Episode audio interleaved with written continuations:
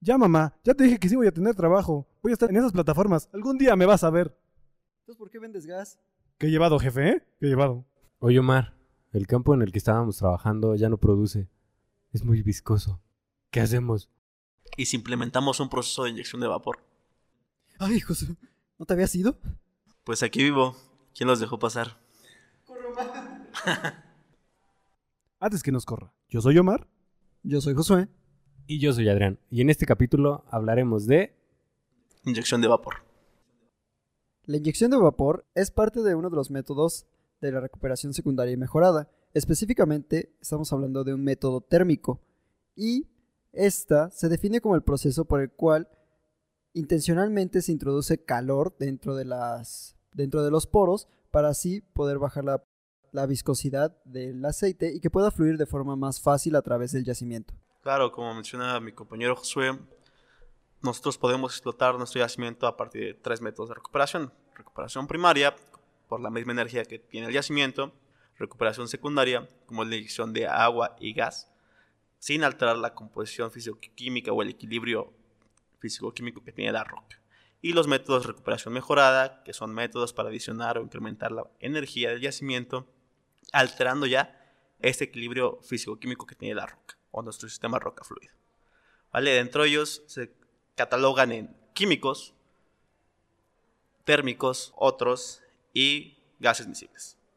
¿Vale? En esta sección, como mencionó Josué, vamos a entrar en lo que es métodos térmicos, en específico de inyección de vapor. Ahora se preguntarán, ¿por qué agregarle calor al yacimiento? Bueno, ¿nunca han tenido ese problema de la mayonesa o la miel cuando está tapada y quieren destaparla? Pues normalmente la calientan. Eso es porque baja su viscosidad y lo hace más fluido. Los procesos térmicos de extracción utilizados hasta el presente se clasifican en dos tipos. Aquellos que implican la inyección de un fluido caliente en el yacimiento y los que utilizan la generación de calor en el propio yacimiento. A estos últimos se le conoce como procesos in situ. El primer reporte que se tiene de inyección de vapor ocurrió en 1934 en el campo Goodson, Texas, en Estados Unidos, donde se realizó una prueba piloto por 235 días, durante los cuales se inyectó vapor a una formación de un espesor de 18 pies que estaba a 380 pies de profundidad, dando como resultado un aumento de 8 veces la tasa de producción. Precisamente los procesos de inyección de vapor se han aplicado ya con bastante tiempo. Principalmente lo, que es la inyección continua de vapor es la que mejores resultados se obtienen por el factor de recuperación tan grande que se puede llegar a obtener. Pero también existe otra, otro método llamado Havan Puff o también conocido como inyección de vapor cíclica, el cual muestra nueve resultados que la continua, pero también es implementado a nivel internacional. Hablando un poco de México, se realizan ambos métodos en lo que es el activo o campo Samario. Hablando de la inyección cíclica de vapor, podemos poner el ejemplo de que es como fumarse un cigarro. Consiste en inyectar vapor, mantenerlo y después de un tiempo exhalarlo, como cuando ustedes están fumando. Esta exhalación va a provocar que los fluidos salgan a superficie y nosotros lo podamos recuperar. Cabe mencionar que este proceso no es algo rápido. ¿Y de qué depende el tiempo que necesitemos estar inyectando vapor? Pues depende totalmente del yacimiento que tengamos y de las características del fluido también. Este proceso puede tardar desde días hasta semanas. Sobre lo que mencionaba hace un momento nuestro compañero, el activo Samaria, el campo Samaria, eh, se encuentra a 20 kilómetros al noroeste de Villahermosa, Tabasco. Tiene cuatro campos, que es Samaria, Íride, Carrizo y Platanal. El descubrimiento fue en 1960 con Samaria 2, que produjo 94 barriles por día con una densidad de 14 grados API. En total, se han perforado 110 pozos y operando existen 70 pozos en este momento. 59 son de crudo pesado y 11 son de crudo extra pesado. Por eso es que es un buen prospecto para la inyección cíclica de vapor. Y además por la profundidad. Como mencionó una de las limitantes de la inyección de vapor, es la pérdida térmica que podemos llegar a tener de esto. Es decir, el proceso de enfriamiento que puede tener el vapor Si es a grandes profundidades, obviamente mantener la temperatura desde la caldera hasta el fondo del pozo como tal y cuando se va expandiendo al, transversalmente en el pozo, pues obviamente se tienen grandes pérdidas de temperatura. Es por eso que si es bueno y recomendable para bajas profundidades y medianas profundidades. altas ya no se considera tan viable porque prácticamente estarías inyectando agua caliente y no vapor. Un método térmico como la combustión in situ es necesario inyectar aire, el cual quema la parte más pesada de las, del aceite en yacimiento, lo cual por procesos de combustión genera un CO2. Este CO2 hace un frente de avance, el cual empuja al aceite restante o remanente en el yacimiento y baja su viscosidad, lo cual es más fácil que fluya. Sin embargo, no nos deja otro método de recuperación secundario mejorado, ya que estamos haciendo todo lo posible para obtener el mayor factor de recuperación posible. Tenemos entendido que tú estás en un proyecto de inyección de vapor en el Instituto Mexicano del Petróleo. ¿Qué nos podrías decir acerca de, lo que ocurre en México aquí?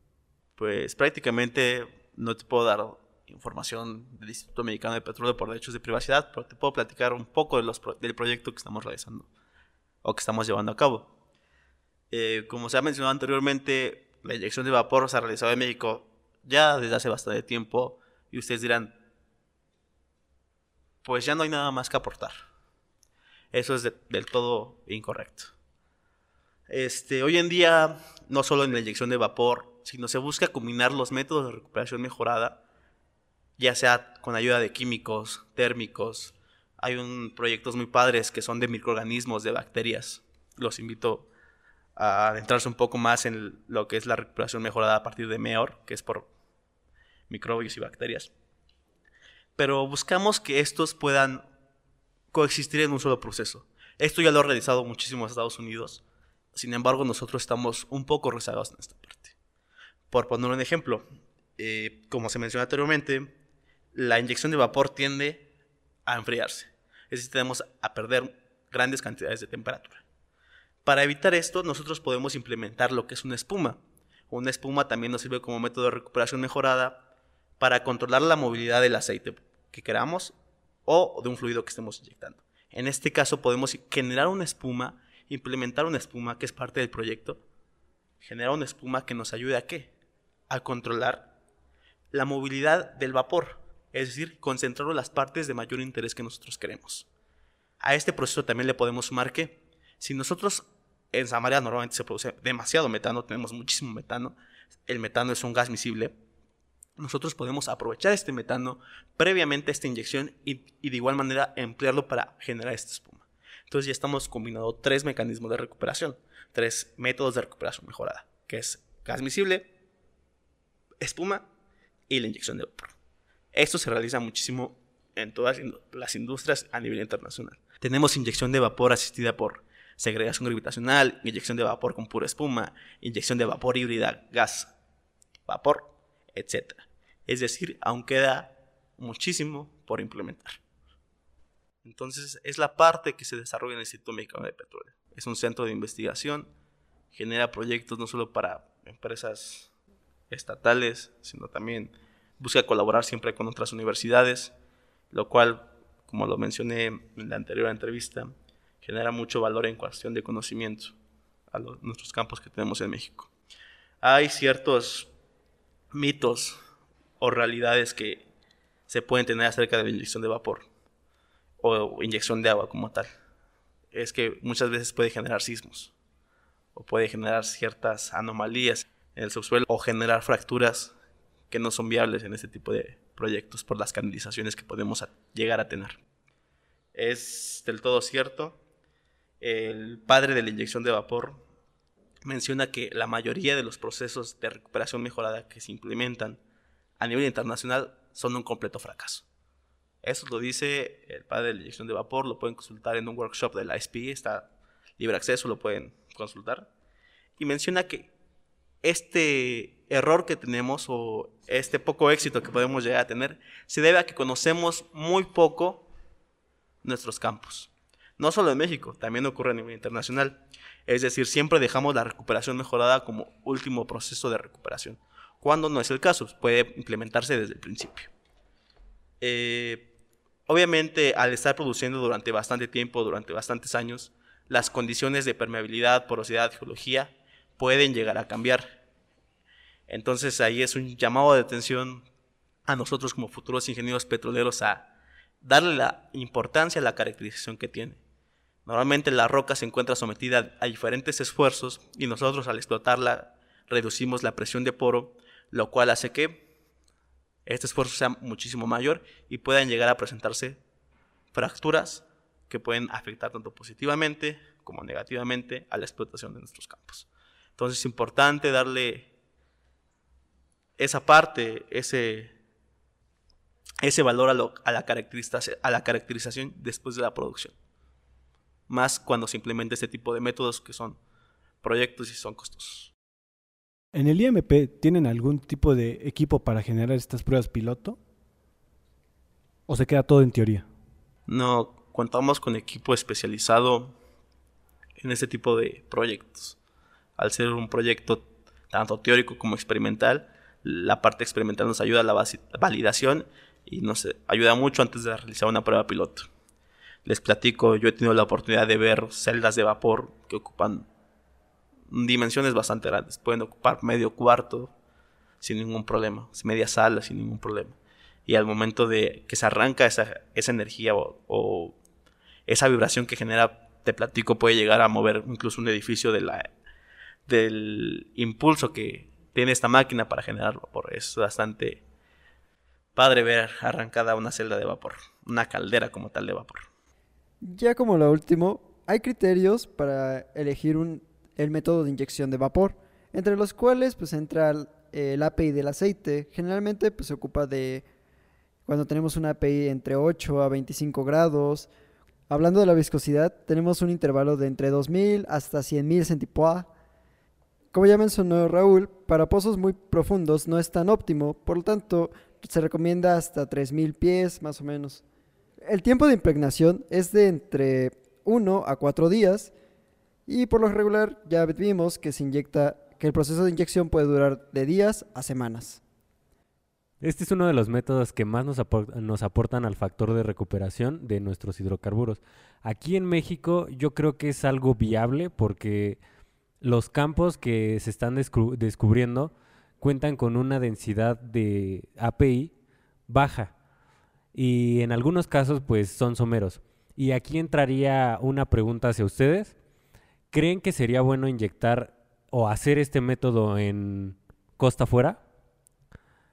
Así que mándenos su respuesta a, la página de Código Petrolero. Con esta duda los dejamos por hoy. Si quieren que sigamos hablando de este tipo de capítulos de recuperación secundaria o mejorada de otro tipo que no sea el térmico, háganoslo saber por la página de Facebook de Código Petrolero. Ahora les daremos el precio del barril el día 8 de marzo del 2020. Crudo WTI se comporta con 41.28 dólares por barril. Crudo Brent, 45.27 dólares por barril. Y la mezcla mexicana se comporta o está valuada en 40.32 dólares por barril. Esto ha sido todo por nuestra parte. Recuerda seguirnos en Facebook, Twitter, Instagram y YouTube como Código Petrolero. Además de nuestro canal recién creado, Radio Saturada, igual en YouTube. Y recuerden, Pemex tiene la energía y nosotros tenemos el código.